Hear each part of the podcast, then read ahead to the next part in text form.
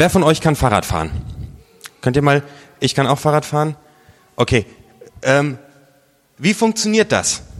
Also was machst du, äh, damit du äh, darauf fahren kannst? Kann mir jemand äh, das beantworten? Was, was machst du da genau? Fahren. Einfach los. Ja, bitte? Ja?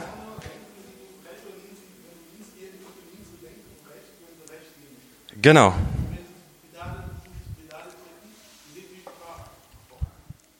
Dankeschön. So mache ich das auch, aber ich denke niemals darüber nach. Ich denke nicht nach, ah, jetzt musst du Pedale treten oder ah, jetzt musst du das Gleichgewicht äh, halten. Ich habe mich einfach dran gewöhnt. In, in, in dem Video äh, hat er ein ganz besonders äh, vertracktes äh, Bike gebaut. Wenn er den Lenker nach rechts dreht, fährt es auf einmal nach links und kein Mensch konnte es fahren. Sie haben es probiert und probiert und er wollte uns damit klar machen, manchmal, wir unser Gehirn gewöhnt sich so stark an gewisse Abläufe, wir denken nicht mehr darüber nach, was wir tun, wir tun es einfach und können uns gar nicht mehr richtig umgewöhnen. Und er trainierte acht Monate hart und dann hat das geschafft. Das Lustige ist, ihr könnt euch das Video im Internet anschauen, er versucht später wieder auf einem normalen Fahrrad zu fahren. Und er kann es nicht mehr. Er fährt nach Holland, er fliegt nach Holland und setzt sich dort auf ein normales Fahrrad und die Passanten lachen ihn aus, denn er fährt einen Meter und er kippt gerade wieder um. Sein Gehirn hat es nicht geschafft, ähm, das sich wieder umzugewöhnen. Ich wollte gerade noch anmerken, wir hatten gestern eine große Hochzeit und heute haben wir keine Kinderbetreuung, weil wir einfach nicht äh, genug Mitarbeiter hatten. Also Kids, ihr dürft einfach hier bleiben.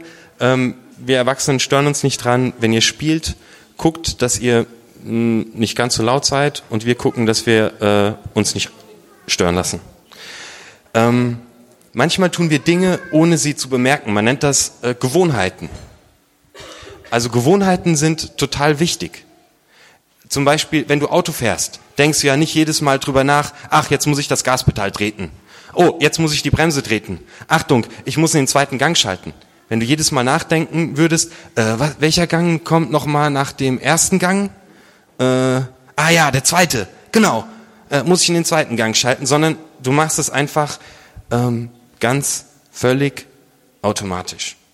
Morgens das allererste, was ich mache, wenn ich aufstehe, ich schlurfe mit meinem schweren Gang unten in die Küche, ich drücke auf den Knopf an der Kaffeemaschine und äh, mache mir einen Kaffee, ganz automatisch. Das ist eine Gewohnheit. Sachen, an die ich mich gewöhnt habe.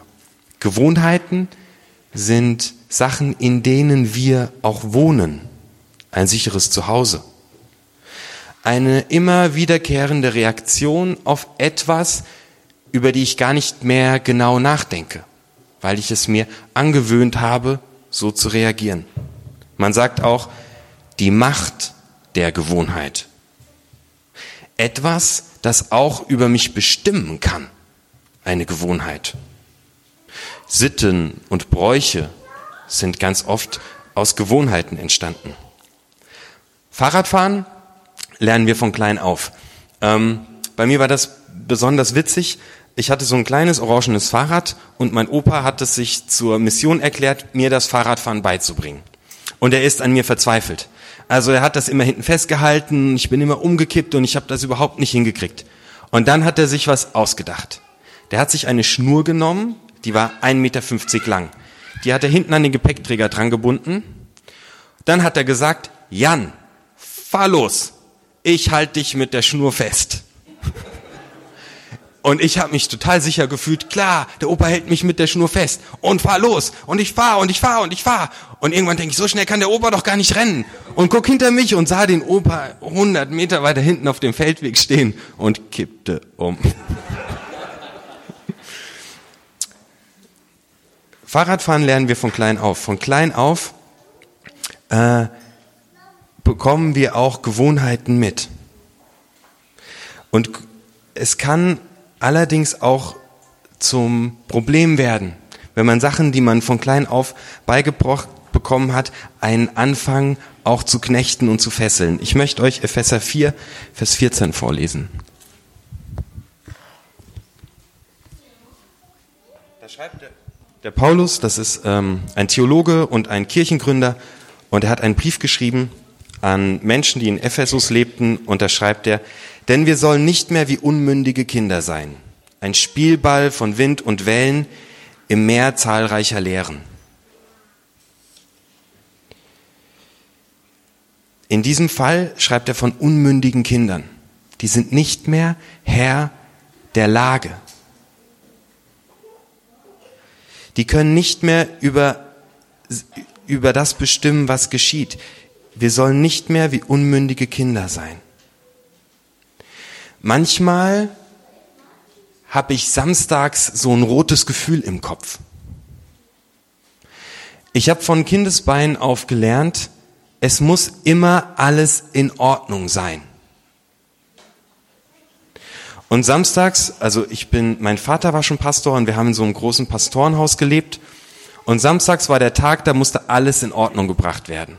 Alles musste picobello sein, denn am nächsten Tag kamen die Gäste zum Gottesdienst. Ich hatte so einen Besen und mit dem wurde gekehrt.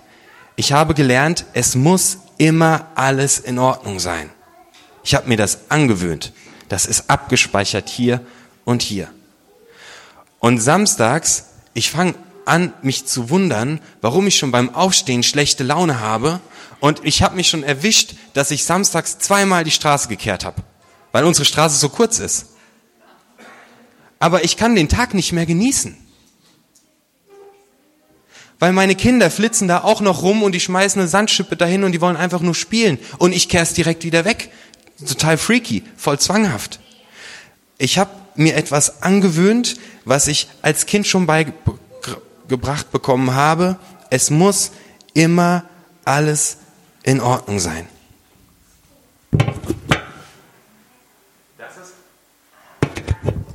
Das ist etwas, das mich antreibt. Es muss immer alles in Ordnung sein.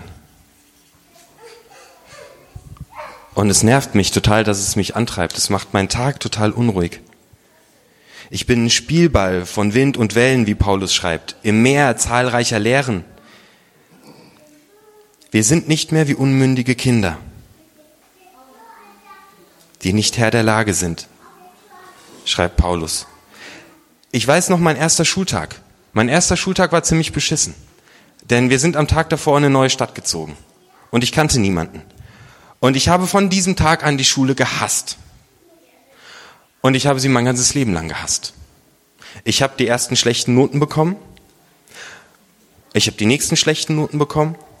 Und ich habe abgespeichert, als etwas in mir drinne, das lautet, du wirst es nicht schaffen. Wirst es nicht schaffen.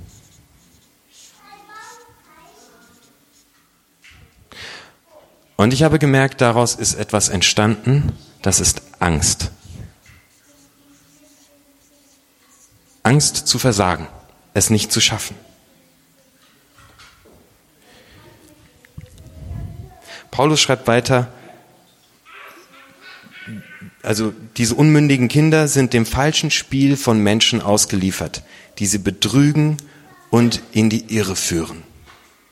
Ein Spiel ist für mich sowas, da schmeißt man Würfel und die kullern über die Tischplatte, aber du hast keine Kontrolle. Solche Antreiber die ich in meinem Leben habe, bringen mein Leben außer Kontrolle. Die tickern auf einmal hoch und ich reagiere völlig planlos und ohne eigentlich genau zu wissen, warum ich jetzt so reagiere. Es ist wie ein Spiel, ein Zufallsprinzip. Ich bin nicht Herr der Lage. Ich habe nicht die Kontrolle.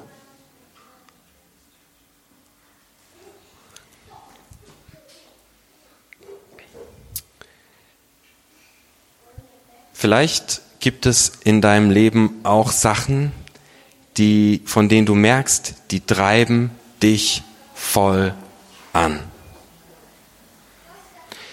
Du hast am Eingang so einen äh, Block bekommen und einen Kugelschreiber dazu. Und wir machen jetzt Folgendes. Ähm, also ich bitte euch, dass ihr euch zu zweit oder zu dritt gerade umdreht, zusammensetzt.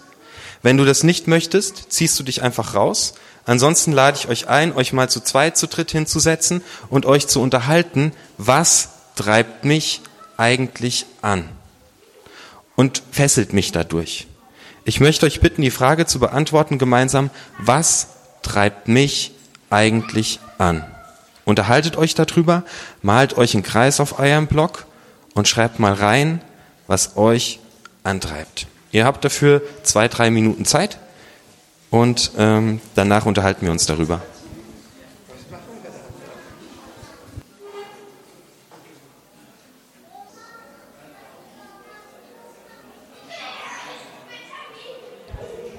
Okay, ich danke euch, ähm, dass ihr mitgearbeitet habt.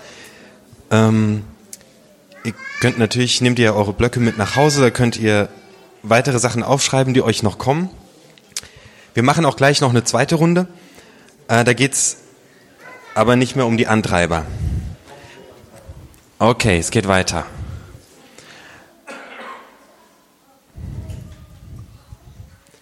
Wer ist eigentlich schuld daran? Also habe ich mir gedacht, mein Vater hat mir beigebracht, äh, dass samstags äh, immer alles in Ordnung sein muss. Er hat es nicht böse gemeint, er hat mir so viele gute Sachen beigebracht. Es gehören zwei dazu. Ich habe es so abgespeichert, dann habe ich gedacht, meinem Vater hat ja auch sein Vater Sachen beigebracht. Und dessen Vater hat auch jemand Sachen beigebracht. Und der hat, wurde wieder von einer Mutter geprägt und so weiter. Und es läuft immer weiter und ich denke, ups, ich komme bei Adam und Eva an. Und die hatten auch einen Antreiber. Die wollten das haben, was sie nicht haben durften. Jesus durchbricht diesen Kreislauf. Jesus hat die Kraft, diesen Kreislauf zu durchbrechen, deine inneren Antreiber, die dich ungut auf dem Trab halten. Paulus schreibt weiter, dagegen sollen wir an der Wahrheit festhalten und uns von der Liebe leiten lassen. Jesus Christus sagt, ich bin der Weg und ich bin der Wahrheit, ich bin die Wahrheit und ich bin das Leben. Niemand kommt zum Vater außer durch mich. Solche Antreiber können wie Götter werden. Wenn einen die Sucht nach Anerkennung antreibt, dann ist die Anerkennung mein Götze. Und ich diene dem und ich versuche von Menschen ganz viel Anerkennung zu bekommen. Jesus sagt, ich bin der Weg und ich bin die Wahrheit und das Leben. Niemand kommt zum Vater außer durch mich, zum Vater, zur Mutter, da wo ich sein darf. In Johannes 3, Vers 16 steht, so sehr hat Gott die Welt geliebt, dass er seinen einzigen Sohn gab, damit alle, die an ihn glauben, nicht verloren gehen. Man kann verloren gehen in diesem Spiel aus angetrieben sein, aus diesem hingewürfelten, aus diesem ständig nur reagieren. Jesus Christus ist derjenige, der für, der für uns am Kreuz gestorben ist. Jesus Christus ist derjenige, der für unser Scheitern und für unser Versagen ans Kreuz gegangen ist. Jesus ist derjenige, der die Schuld, die wir auf uns geladen haben, indem wir immer wieder andere prägen und verletzen und Antreiber weitergeben, ein für alle Mal auf sich nimmt. Und wir können zum Vater kommen. Das Besondere ist, beim Vater dürfen wir einfach sein, so wie wir sind. Christus hat uns befreit. Christ sein ist etwas Befreiendes, nichts Einengendes. Wenn es das ist, wird es ein Antreiber, ein ganz komischer. Die Frage stellt sich für mich, in welcher Wirklichkeit lebe ich? Lebe ich in der Wirklichkeit, dass ich mich antreiben lasse von Sachen, die mir irgendwann antrainiert worden sind? Oder lebe ich in der Wirklichkeit, dass ich zu Gott als Vater jeden Tag, jede Minute kommen kann und bei ihm sein darf, wie ich bin? Paulus sagt, wir sollen uns von der Liebe leiten lassen. Wir sollen uns nicht leiten lassen von alles muss in Ordnung sein und von Versagensangst, sondern wir sollen uns von Liebe leiten lassen. Was bedeutet das eigentlich, sich von Liebe leiten lassen? Ich habe eine Frage an euch und ich möchte, dass ihr nochmal in diese Gruppen geht. Bitte beantwortet in einem zweiten Kreis die folgende Frage. Was wird aus meinen Antreibern, wenn ich mich von der Liebe leiten lasse? Was wird aus meinen Antreibern, wenn ich mich in der Gnade Gottes anschaue? Ich möchte euch ein Beispiel geben. Bei mir lautet der Antreiber, alles muss in Ordnung sein. Im Licht der Liebe Gottes heißt das, Jan, du bist nicht nur völlig in Ordnung, du bist sogar genial und ich liebe dich. Das bedeutet, Antreiber im Licht der Gnade anzuschauen. Versagensangst im Licht der Gnade anzuschauen bedeutet, du kannst mir vertrauen. Ich halte dich. Ich bin Gott und ich passe auf dich auf. Ich bitte euch nochmal in eure Gruppen zu gehen und eure Antreiber zu nehmen und sie im Licht der Gnade Gottes anzuschauen. Ihr habt wieder zwei, drei Minuten Zeit.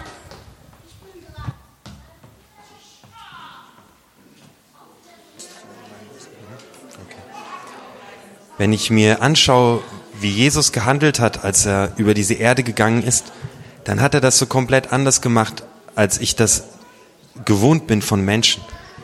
Jesus ist zu den Menschen gegangen, die am Rande der Gesellschaft standen. Jesus hat sich in Gemeinschaft begeben mit den Verlierern, mit den Kranken, mit den Outsidern. Jesus hat sich in Gemeinschaft begeben mit den Sündern, mit denen, die wussten, ich krieg mein Leben alleine nicht so hin. Jesus war der, der sich den Ungeliebten zugewandt hat. Jesus ist der, der dort, wo er ankommt, einen Raum der Gnade eröffnet. Gnade bedeutet, ich kann mich entfalten.